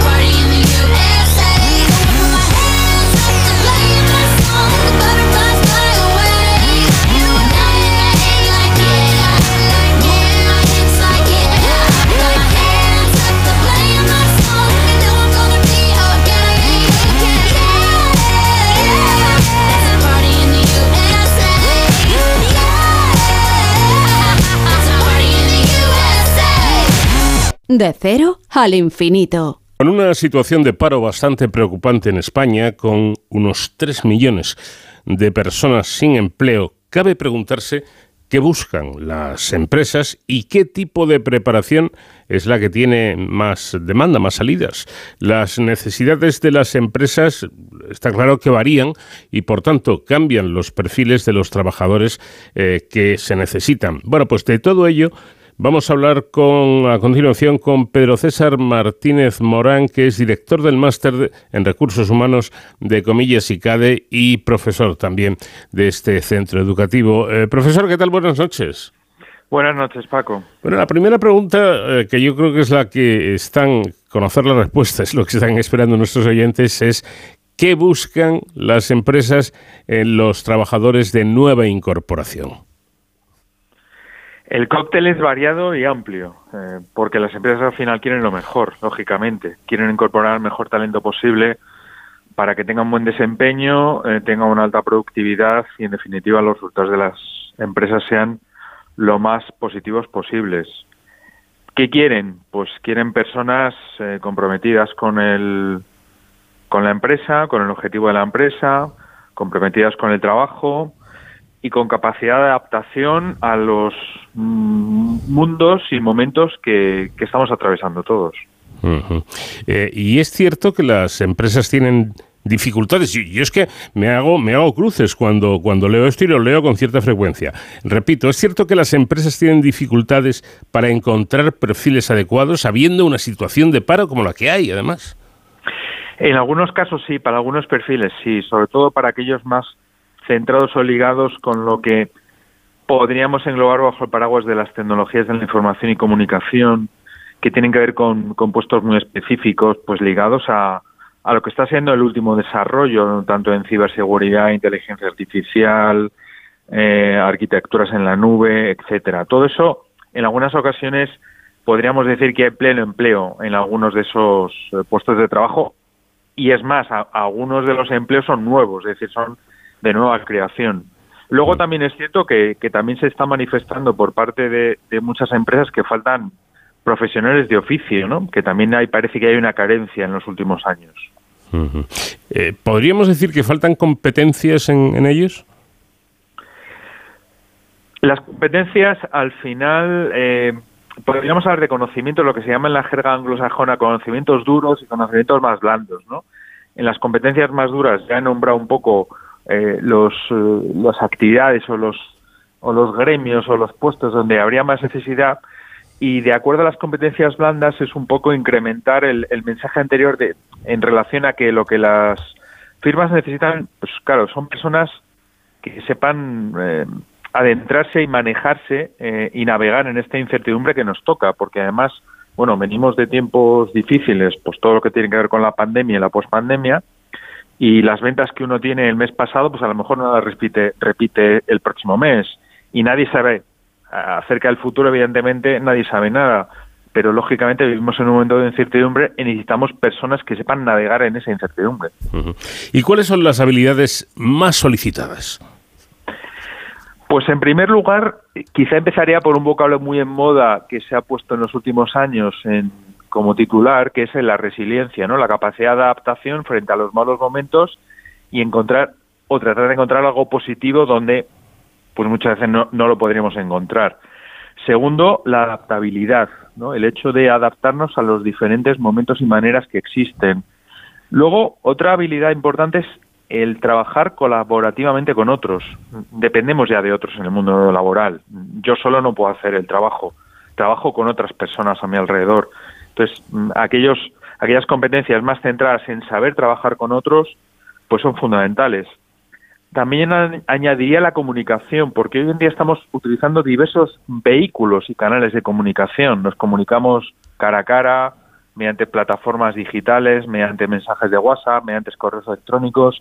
Entonces, todo lo que sean habilidades comunicativas en todos o en la mayor parte de estos canales es algo muy positivo. Bueno, últimamente se habla de, las soft skills o eh, habilidades blandas. ¿Qué es esto exactamente? Porque ya con los términos estos eh, ingleses o, sajones uno, termina liándose, ¿no? Pues son, son justo las que acabo de comentar, Paco, en relación a habilidades no centradas en el desarrollo específico de mi trabajo, sino que son habilidades más genéricas que me pueden servir para más de una actividad, para más de un trabajo, pero que también están íntimamente relacionadas con trabajar con otros. Al final yo, eh, yo no en el sentido personal, sino como trabajador, todos necesitamos de otros para trabajar. Y son esas habilidades que en muchas ocasiones podríamos decir son más difíciles de definir y concretar, pero que son indispensables cuando estoy en un entorno empresarial como el que hemos venido definiendo. ¿Y qué importancia tienen estas soft skills? Fundamentales porque hoy en día mm, nadie es, mm, eh, ninguno, ninguna persona está capacitada para sacar el trabajo sola ella adelante. Incluso el CEO de una compañía, el director general, los directivos necesitan trabajar en grupo con otras personas. Entonces, el trabajo colaborativo es absolutamente necesario. Hoy en día, en este periodo que estamos viviendo, pues necesitamos, y voy a añadir alguna soft skill más, necesitamos personas con capacidad de autonomía, con capacidad de decisión, creativas, innovadoras, flexibles. Pues este conjunto de competencias, insisto, son muy necesarias por el momento en el que estamos. Claro. Claro. Pero la cuestión que se me ocurre plantear, Pedro, es si, eh, tal y como están las cosas y con, estos nuevos términos y estos, estas nuevas cuestiones, la formación y hasta las titulaciones eh, deben adecuarse a los nuevos tiempos o con lo que hay vale. Absolutamente. Has hecho una pregunta muy pertinente en los tiempos que corren, porque ya estamos avisando desde desde el mundo universitario, desde el mundo empresarial, de que es necesario aprender durante toda nuestra vida, pero no como una losa, sino como una herramienta de generar curiosidad. Efectivamente, mm, podemos tener una, formación de base con unos determinados conocimientos, pero los años venideros mm, van a obligar a estar permanentemente en actualización de los conocimientos necesarios para desempeñar nuestro trabajo o para cambiar e irnos a otro trabajo que nos guste más. Claro, eh, yendo incluso un poquito más allá, se me ocurre plantearte si hay titulaciones, si hay carreras, en definitiva, que en, esta, en estos tiempos en los que vivimos, con todas estas eh, cosas nuevas, se han quedado obsoletas. Bueno, los planes de estudio se actualizan todos los años. Es decir, en, en ese sentido no. Lo que ocurre que, evidentemente, eh, también es cierto que empiezan a, digamos, desaparecer o a no ser tan importantes algunos oficios que hemos tenido como tradicionales y aparecen otros. Hmm. Y, estamos en un mundo de cambio, que como estamos tan metidos en el cambio, muchas veces no, no, no, nos damos incluso cuenta del gigantesco cambio que la sociedad está planteándose. Hace 30 años, pues no teníamos telefonía móvil. Hoy en día, sin móvil, nadie se imagina la sociedad actual. Pero es que detrás del móvil, claro, hay fabricantes de móvil, personas que permiten que nos comuniquemos. Es decir, hay toda una serie de actividades que tienen que ser desarrolladas por personas que hace 30 años no existían o existían en, un, en una cantidad mucho menor. Eh, vamos con una cuestión práctica. Las eh, carreras universitarias son importantes para encontrar empleo o lo que se busca cursando esas carreras es una formación académica que dé eh, cultura y, poco más. En principio, eh, el grado universitario sigue siendo una ventaja a la hora de encontrar no solamente un trabajo, sino un trabajo mejor. El grado universitario te permite acceder a una cultura general y específica del conocimiento sobre el que está dedicado el grado y además cada vez el, gap o la diferenciación con, el aterrizaje del mundo empresarial pues somos conscientes de que lo estamos tratando de no de eliminar, porque nunca se va a eliminar mm, por completo, pero sí de cada vez aproximar más. Es decir, la vieja diferencia entre la distancia entre universidad y empresa, pues creo que todos los participantes estamos tratando de poner nuestro mejor esfuerzo en que sea cada vez más limitado. Claro, que estaba pensando, hombre, vamos a ver, eh, todo esto con, con un cierto límite. Eh, por ejemplo, un médico pues tiene que formarse eh, como, como tal y, y, aún así hay cosas nuevas, ¿no? Porque eh, ahora un cirujano utiliza un robot para, para, operar, ¿no? Y hace años esto no ocurría, pero quiero decir, la base sigue siendo la misma.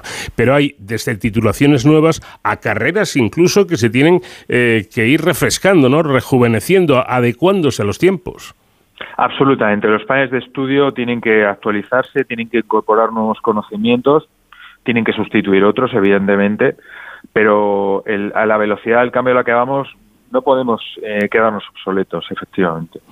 Bueno, con se me ocurre que con un mundo globalizado como, como el nuestro, se tiende también a globalizar el ejercicio profesional. Es decir, esto, esto que decíamos antes de las habilidades blandas, eh, em, ¿podría servir para, para cualquier profesión? Sí, con la disyuntiva y el interrogante de que las diferencias culturales de cada país hacen o atenúan el hecho de homogeneizar las soft skills para todo el mundo y para cualquier tipo de actividad. Porque evidentemente la flexibilidad o la autonomía o, la comunicación, pues, hay margen de maniobra entre las diferentes culturas y países, porque no en todos los países y culturas se puede entender este concepto, este me refiero a uno concreto, de la misma manera. No, porque se me estaba ocurriendo, eh, Pedro, que hasta incluso en, profesiones o en, trabajos eh, manuales, por así decirlo, como ser un mecánico, un albañil, un electricista, bueno, pues el hecho de, generar buen rollo, de comunicar bien, de crear equipo, incluso de, de liderar un poquito a un grupo, tiene su importancia, ¿no? Absolutamente. Va a hacer que la obra o la reparación esté mejor hecha en menor tiempo y con mayor satisfacción por parte del cliente. Absolutamente. Hoy además es que el cliente digamos que exige ese nivel de comunicación claro, certero, transparente, que le expliquen lo que le han hecho, que le expliquen incluso la factura que le han cobrado. Y eso es evidentemente común a, a, todos esos sectores que, has comentado. ¿Qué ocurre? Que luego en cada país pues hay, hay, culturas más comunicativas, hay culturas menos comunicativas, hay culturas más formales, más informales, pero esos son matices culturales de, las comunidades, de los países. Es que, además, eh, em, volviendo a, estos eh, trabajos de, eh, o estos oficios manuales de, de, toda la vida, yo creo que ahora mismo son, son sectores, pero ahora mismo y siempre, dependen del público. ¿no? Es decir, yo se me estropea un grifo en casa y, y llamo a un fontanero y lo que tanto la gente en general como, como yo no toleramos es que nos engañen. Nos van a engañar una vez, la siguiente no. Eh, eh, creo entonces que las empresas ahora miran con lupa esto, ¿no? Que no se engañe nunca al, al cliente, que, cobremos lo que tengamos que cobrar, pero que no, que no se engañe. Entonces, eh, esa comunicación, esa información ah, previa muchas veces al cliente, mm, me imagino que resulta trascendental. Absolutamente, todos buscamos la excelencia, todos buscamos que la reparación, el servicio, la compra del producto sea buena en todos los órdenes de la cadena, que nos cobren el precio que tengan que cobrarnos, pero que nos presten un buen servicio. Mm. Y en general eso ha venido para quedarse. Ya lleva unos cuantos años en los cuales la clientela pues es exigente. Bueno, ¿y por dónde irán eh, un poco los perfiles profesionales eh, que van a ser más buscados no ahora que ya, ya hay nuevos perfiles, sino en, en, el futuro más, más inmediato. Dentro de unos años, eh, ¿qué, ¿cuál va a ser la profesión o las profesiones estelares? menuda pregunta, Paco. Voy a tratar de, contestarla. Bueno, depende de hacia dónde se orienta la economía a nivel mundial. El, el que acaba de celebrarse Foro de Davos ya plantea un entorno económico por una apuesta por los empleos verdes, la economía verde, ¿no? Pues al final si triunfa eh, la inversión en hidrógeno, si triunfa la inversión, eh, por ejemplo, en cuidados de los mayores, en salud, pues por ahí va a haber una canalización de, inversión y por tanto de empleo. Si al final triunfa esa vía, en paralelo tenemos otra vía en la cual se está invirtiendo mucho dinero que, tiene que ver con la inteligencia artificial, la digitalización y la robotización. Eso nos da otra pista de que por ahí puede haber otras ocupaciones. Y la última pregunta, pero César, eh, ¿Qué le recomendarías tú a, tu hijo o a tus hijos eh, que estudiaran? Imaginemos eh, el escenario de que tienes ya unos hijos en, edad de empezar a pensar en, su futuro académico universitario. ¿Qué les dirías que estudien? Pues mira, te contesto con un caso real. Mi hija estudia lo que le ha gustado y, mi hijo también. Quiero decir, al final hay que tener un poco de cuidado con imponer conocimientos por el simple hecho de obtener un trabajo y, no tener un, o, no invertir en unos conocimientos que le gusten a uno. Yo lo que sí plantearía es que uno, al, tomar la decisión de, qué estudiar, tiene que tener en cuenta lo que estudia, lo que le gustaría y también eh, las posibles salidas profesionales. Es importante tener esa ecuación resuelta para evitar frustraciones de hacer un grado que luego su porcentaje de salidas profesionales sea muy escaso. Y eso genera muchísima frustración.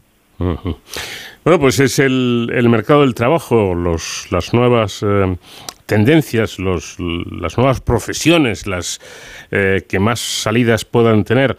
Eh, y efectivamente creo que es un buen consejo, como dice nuestro invitado, siempre hay que pensar en, en, de alguna manera, las posibles salidas, en las salidas profesionales, porque los estudios terminan eh, en mayo yo creo que deben terminar, porque ahora se hacen las carreras interminables, a pesar de haber acortado los plazos universitarios, y, lo que hay es que ponerse también a trabajar. Me imagino que los jóvenes lo quieren, pero no siempre lo consiguen. Pedro César Martínez Morán, director del Máster de Recursos Humanos de Comillas y CADE eh, y profesor allí, muchísimas gracias por habernos atendido.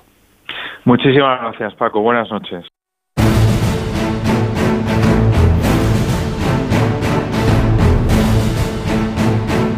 De cero al infinito.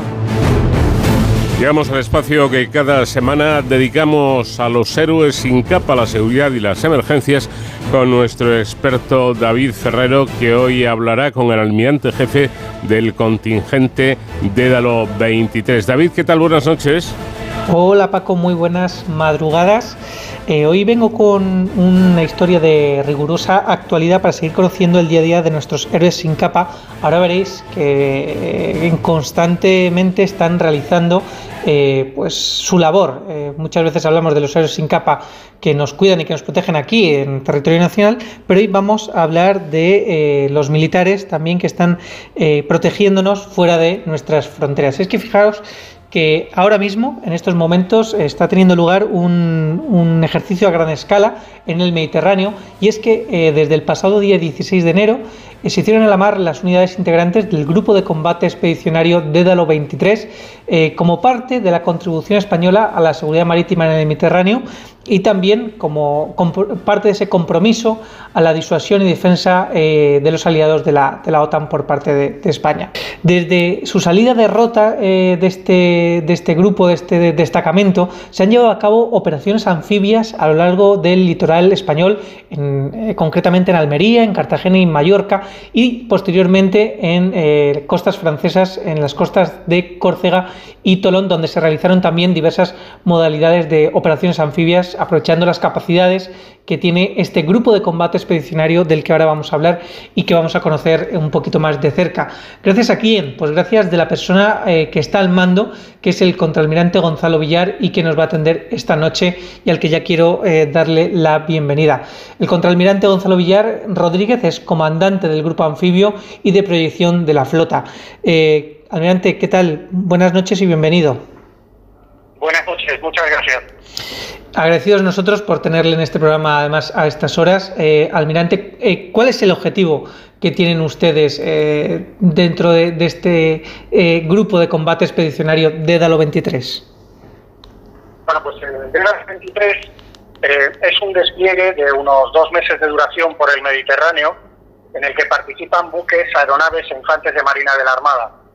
Durante el despliegue vamos a estar colaborando con las actividades de disuasión y defensa que la OTAN lleva regularmente a cabo en tiempo de paz y también vamos a realizar, ya estamos realizando, como usted ha mencionado, numerosos ejercicios para mantener nuestro nivel de adiestramiento lo más elevado posible.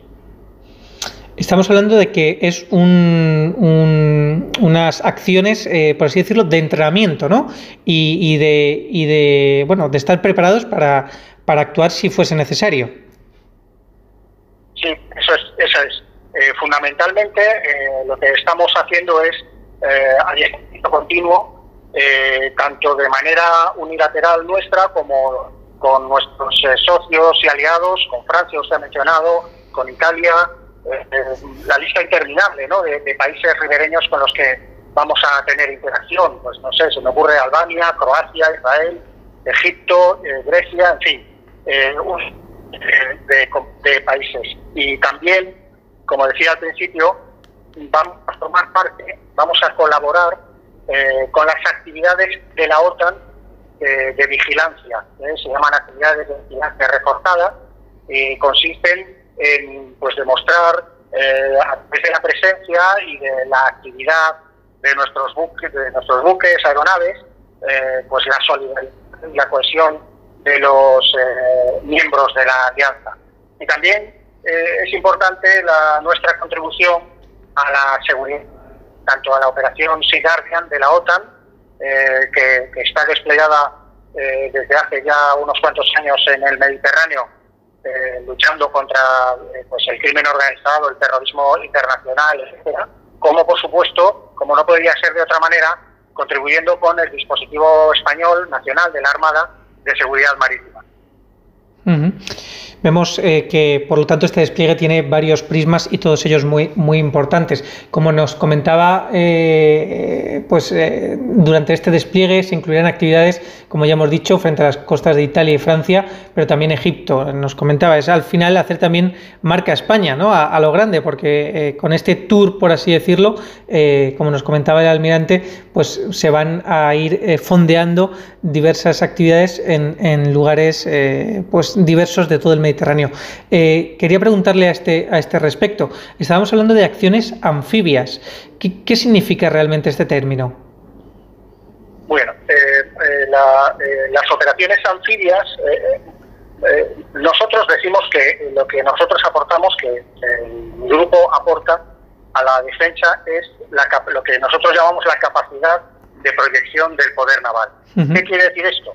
Esto es la capacidad de desde las operaciones que realizamos en la mar, influir en los acontecimientos eh, en tierra. Y esto para esto tenemos eh, dos vectores principales. El primero, como usted dice, pues eh, las operaciones anfibias, ¿no? El batallón reforzado de desembarco de Infantería de Marina que llevamos a bordo durante este despliegue, repartido entre los buques Galicia y Castilla y el Juan Carlos I las operaciones eh, anfibias eh, pues, eh, llevar a en la costa. Podría ser desde una operación de evacuación de no combatientes españoles o, europeos que estuviesen en, una, peligro en una zona donde hubiera algún tipo de hostilidades, o, actuar como una fuerza de interposición entre dos bandos en conflicto, como ya ocurrió en 2006 en Líbano, en el que la Brigada de Infantería de Marina desplegó eh, en un tiempo récord para establecer lo que es el, germen de la participación española en la misión de interposición de Naciones Unidas en Líbano, eh, o, pues eh, ya misiones quizás más de, ayuda humanitaria también, por ejemplo, como las que llevó a cabo el Galicia y el Castilla, pues cuando fue el huracán Mitch en Nicaragua, el tsunami de Indonesia, etcétera. O sea, la, la infantería marina embarcada tiene una versatilidad tremenda y nos permite eh, llevar a cabo un montón de operaciones. Pero también, aparte de los infantes de Marina, llevamos a bordo del Juan Carlos I eh, una unidad aérea compuesta por Harrier y helicópteros que nos permiten eh, también llevar a cabo operaciones dentro de la costa a bastante profundidad, pues como podría ser la defensa de una población civil ante ataques aéreos o, con drones, como por ejemplo Está el ejército de tierra desplegado en Turquía, en Adana, para proteger a la población de, los misiles balísticos, etcétera. En fin, eh, eh, eso es a lo que nos dedicamos nosotros. Y quizá eh, lo que nos hace distinto a nuestros compañeros del ejército de tierra y del ejército del aire en este sentido es lo que nosotros llamamos la capacidad expedicionaria, que quiere decir que tenemos la rapidez de despliegue una rapidez de despliegue que no está eh, al alcance de ellos, pues porque nosotros al operar desde aguas internacionales eh, no necesitamos esperar a acuerdos diplomáticos, eh, permisos de terceros países, sobrevuelo, etcétera. nosotros podemos poner una fuerza de 900 infantes de marina y nuestros aviones en cualquier lugar del Mediterráneo en cinco días y operar desde la mar sobre cualquier costa en cinco días, con nuestra logística, nuestro armamento, etcétera. Eso es lo que nos da, ese es el valor añadido que, humildemente aportamos nosotros a, las Fuerzas Armadas. De ahí ese adjetivo, como decía usted, almirante expedicionario de este grupo de, combate. Ha hablado de los aviones Harrier, de los helicópteros, del batallón de infantería de marina, por supuesto de los buques, eh, de fuerzas, también sé que tiene un destacamento de fuerzas aeromóviles del ejército de tierra. Creo que incluso está previsto que se sume a este, a este a esta acción un, submarino. ¿Cómo se coordinan todas estas unidades que, bueno, son tan diferentes? Bueno, pues eh, para, para, eso eh, yo cuento con un magnífico Estado Mayor de 60 personas eh, especializados en, todas las facetas que usted está diciendo. Tengo una, una sección muy potente de operaciones que trabaja muy coordinado con el Estado Mayor la fuerza embarcada que llevo a bordo, que también está a bordo del mismo barco. Compartimos espacios, compartimos eh, sistemas de mando y control, eh, nos reunimos continuamente y en la acción anfibia eh, pues la coordinamos así. Luego tengo una sección importante de operaciones aéreas a bordo, que, en un barco como el Juan Carlos, que es un portaavionaves, pues es imprescindible. También voy a tener un equipo de apoyo para cuando se integre el submarino Tramontana, si Dios quiere, en unas semanas en fin, tenemos un Estado Mayor, como le digo, mm, grande, somos 60 personas y con especialistas en todos los eh, de las operaciones navales. Eh, si algo hemos aprendido en los últimos meses es que tenemos que estar preparados para todo, porque ya cualquier cosa es posible eh, y tenerles a ustedes en constante preparación y entrenamiento con ejercicios como este eh, que están desarrollando eh, estos meses en, el Mediterráneo, pues es garantía para la seguridad de, todos, además de reafirmar el compromiso de España con sus aliados, en este caso también y, con, la OTAN. contraalmirante Gonzalo Villar, comandante del Grupo Anfibio de Predicción de la Flota y también al mando de este Grupo de Combate Expedicionario de Dalo 23, muchísimas gracias por atendernos, sobre todo eh, sabiendo que está usted en, esta, en esta operación. Muchísimas gracias. Muchísimas gracias a ustedes por acordarse de nosotros. Buenas noches. Buenas noches y buenas noches a todos los oyentes y a ti también, Paco. Nos escuchamos la semana que viene. Hasta entonces, ya saben, protéjanse.